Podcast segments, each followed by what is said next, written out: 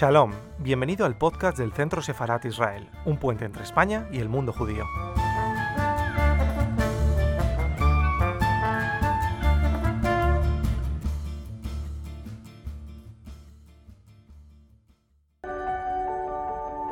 Soy Eva Leitman Borer, nacida el 29 de junio de 1944 en Budapest, el día que bombardearon Budapest. Llevo los dos apellidos, mi padre eh, biológico murió en Axalfa en trabajos forzados en 1940, a finales del 44 y he sido criada con mucho amor por mi padre José Borer.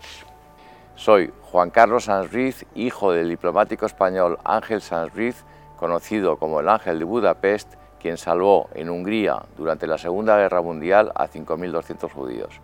Mi madre eh, fue salvada en el momento de mi nacimiento, estaba con mi abuelo y mi hermano mayor, que posteriormente falleció, fuimos salvados, recogidos en una casa de protección española por el ángel de Budapest, Ángel Sansbris. Bueno, mi abuela eh, Rosa Roth se fue en 1939 de Budapest porque ya sentían que estaban empezando a aplicar las leyes de Nuremberg contra los judíos húngaros y compraron un visado familiar por 5.000 dólares para ir a Tánger. En ese momento mi madre estaba recién casada y no se quiso ir. Mi abuelo eh, tenía un problema, tenía camiones y no se pudo ir. Total que mi abuela se fue sola con un grupo de personas y se fueron eh, según José Antonio Lisbona, con un trayecto muy estudiado y muy bien hecho hasta Tánger a través de Italia, en barco a Gibraltar y de Gibraltar a Tánger. Entonces, mm, en esa época todavía el correo funcionaba muy bien y mi abuela le escribía cartas a mi madre y, mi madre se enteró de que existían estas estas casas de protección española y con la correspondencia que recibía de su madre de España, pues con un sello pudo eh, confirmar que tenía algo que ver con España y ahí la aceptaron a ella, a mi abuelo, mi hermano Tommy y a mí. Bueno, pues cuando mi padre decide eh, salvar al mayor número posible de judíos, eh, durante su destino en Budapest, primero empieza a refugiar a aquellas personas a las cuales les había dado documentos, empieza a refugiarlas en su propia casa y en la Embajada de España. Pero cuando el número aumenta eh, y, no cabían ya en estos dos lugares, es cuando decide eh, alquilar estos edificios para albergar a, muchas más personas. Entonces esto ocurre pues yo calculo que aproximadamente pues en eh, junio de 1944. Al fallecer mi padre hace tres años, encontré muchos documentos guardados y entre ellos pues encontré de 1957 unas tarjetas del casino y junto a ellas esta tarjeta de visita del señor Antonio Poch, cónsul de España y arriba pone señor Sansbris. Yo creo que en 1958 nadie sabía nada del señor Sansbris. Entonces supongo que era una iniciativa de mi madre que al conocer un cónsul de España, pues le debió de preguntar que dónde estaba, que era de él, que, que algo le interesaría, porque si no ella no hubiera guardado esta tarjeta parece curioso. Pues sí, hemos conocido a más familias eh, que fueron salvadas por mi padre, eh, particularmente en, España, los hermanos Bandor, eh, que eran un poco más mayores que Eva cuando ocurrió todo esto, pero, pero muy jóvenes, tenían pues 12 y 14 años respectivamente. y también hemos tenido la ocasión de, conocer a más eh, supervivientes en Budapest y eh, recientemente a algunos hijos de supervivientes. Mi padre obtiene la autorización para emitir 200 pasaportes a sefarditas húngaros. En Hungría había muy pocos sefarditas, eh, de lo cual era totalmente consciente mi padre, y lo que hizo fue emitir, en vez de los 200 pasaportes a los cuales le autorizaron, emitió aproximadamente 2.300 salvoconductos o cartas de protección que a su vez salvaron a 5.200 personas. ¿Y cómo, cómo fue capaz de pasar de una autorización de 200 a, una a, emitir 2.000 y pico documentos? Pues se le ocurrió un truco eh, que, le funcionó muy bien y es que en la numeración a la hora de, de emitir todos estos documentos que iban cada uno numerado, nunca pasó el número 200. Entonces, 1A, 1B, 1C, 1D, 2A, 2B, 2C, 2D. Y con ese truco, sin pasar el número 200, fue capaz de emitir dos mil y pico eh, cartas de protección eh, o salvoconductos que salvaron a 5.200 judíos. Había un total de, ocho edificios eh, que fueron alquilados, eh, donde se refugiaban eh, a los judíos que habían obtenido los papeles españoles de protección de España. era muy importante y clave en toda la estrategia que cada casa tuviera a una persona que 24 horas al día vigilaba la entrada, porque aunque era territorio extraterritorial, eh, los, nilas y los nazis burlaban eh, esta, eh, la imposibilidad de entrar y entraban y sacaban a, gente que estaba refugiada. Entonces era muy importante que siempre hubiera una vigilancia para avisar a la embajada, para avisar a mi padre y a sus colaboradores de que habían entrado y sacado a algún refugiado. inmediatamente eh, se ponían en marcha y iban a las comisarías o incluso a las estaciones de tren o incluso a las carreteras donde estaban, las, estaban haciendo las marchas de la muerte para rescatar a estas personas, lo cual era muy peligroso.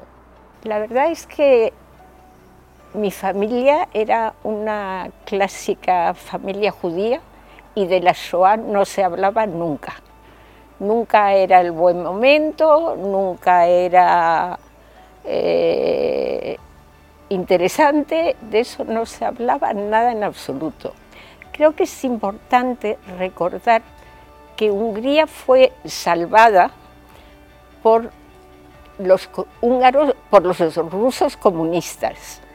Y entonces llegó el telón de acero, lo cual hoy nadie se da cuenta de la, de la importancia de lo que fue el telón de acero porque cortó absolutamente toda comunicación entre familias que pudieran haber sobrevivido, que luego yo posteriormente supe que tenía una abuela que sobrevivió y que nunca llegué a conocer porque no se podía viajar a Hungría, sobre todo siendo españoles, y además, antes de ser española, yo durante 20 años he sido apátrida. Y debo de decir que mi padre dejó como un pequeño resumen de su vida y del origen de su vida. Y le dio uno a mi sobrino, le dio uno a mi sobrina y me dio uno. Y en el mío, él nunca, yo sabía que él había estado en campos de concentración, pero no de la muerte, ¿eh? en campos de trabajo. Y en mi copia hay tres letras escritas a mano, pequeñitas y es el nombre de los tres campos de trabajo donde él estuvo. Y yo lo cotejé con los que le dio a mi sobrino, a mi sobrina, y de ellos no podía nada. Y él quería tener una pista, aunque no hablaba, era una manera de, si yo lo adivinaba, ahí estaba. Y lo encontré. En el año 66 el Estado de Israel le concede a mi padre, a Ángel Sanz Ruiz, le concede el título de justo entre las naciones, eh, lo cual es el máximo honor que puede recibir un gentil eh, por parte del Estado de Israel.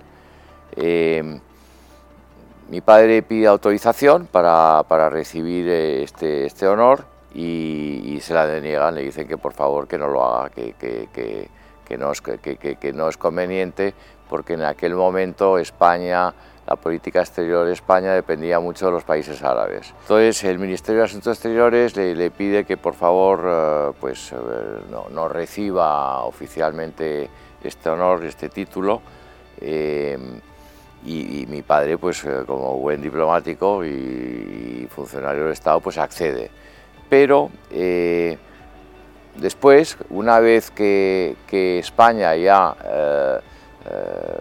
tiene relaciones diplomáticas con, Israel, eh, pues el Yad Vashem eh, nos vuelve a contactar y decide en un acto muy bonito, un acto muy generoso, eh, concederle a título póstumo el título de Justo entre las Naciones a mi padre y lo recibe mi madre, acompañada por supuesto de todos sus hijos, nos dan esta muy bonita medalla eh, que, pues justamente es de los justos entre las naciones. Yo tengo que decir que siempre me emocionó mucho.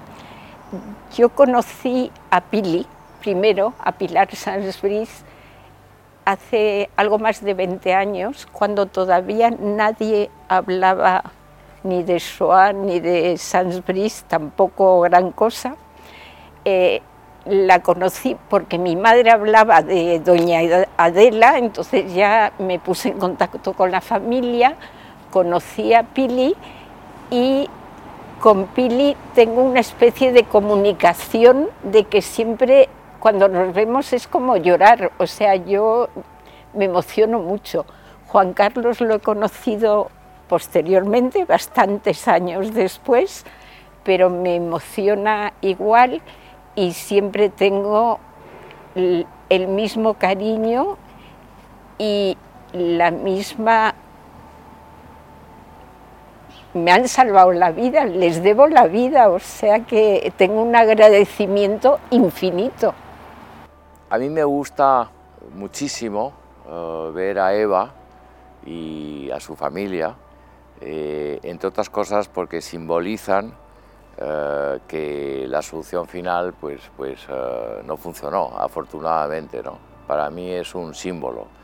Y, bueno, pues nos tenemos mucho aprecio y, siempre pues, pues es un gran honor participar con Eva, como hacemos juntos muchas veces, en ir a colegios y principalmente colegios, pero también universidades, para que las nuevas generaciones, para que la gente joven, eh, sepan lo que ocurrió durante el holocausto y que, y que todos juntos evitemos que semejantes genocidios vuelvan a ocurrir.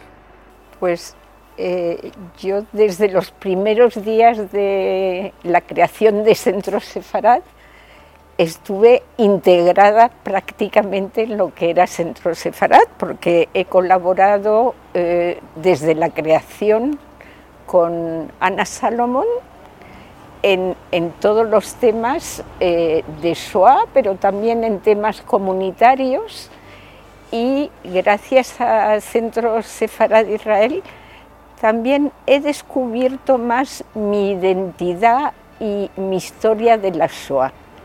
Eh, trabajando con Jessica, trabajando en su momento con Enar, eh, con los diferentes directores y muy en especial con Miguel de Lucas, eh, he ampliado enormemente mis conocimientos y me he implicado muchísimo más en los actos de conmemorativos y en este momento soy miembro de la Junta Directiva de la Comunidad Judía de Madrid especialmente responsable de los actos de memoria y nuestro mayor eh, colaborador y siempre ha sido Centro Sefarad Israel, que que siempre está dispuesto a, colaborar e ir más allá todavía. Muchas gracias. Centro Sefarad Israel es una gran institución que está haciendo una magnífica labor, magnífica labor, eh, tanto Miguel de Lucas como todo su equipo, eh, una magnífica labor eh, en todo lo que se refiere a, hablar de todos estos temas del holocausto, a recordar a aquellas personas, por ejemplo, diplomáticos españoles, entre los cuales está mi padre, de la labor que hicieron. Y, bueno, pues yo estoy pues muy, muy orgulloso, muy orgulloso del Centro Sefarad y, les doy mi más franca enhorabuena por, por todo lo que están haciendo.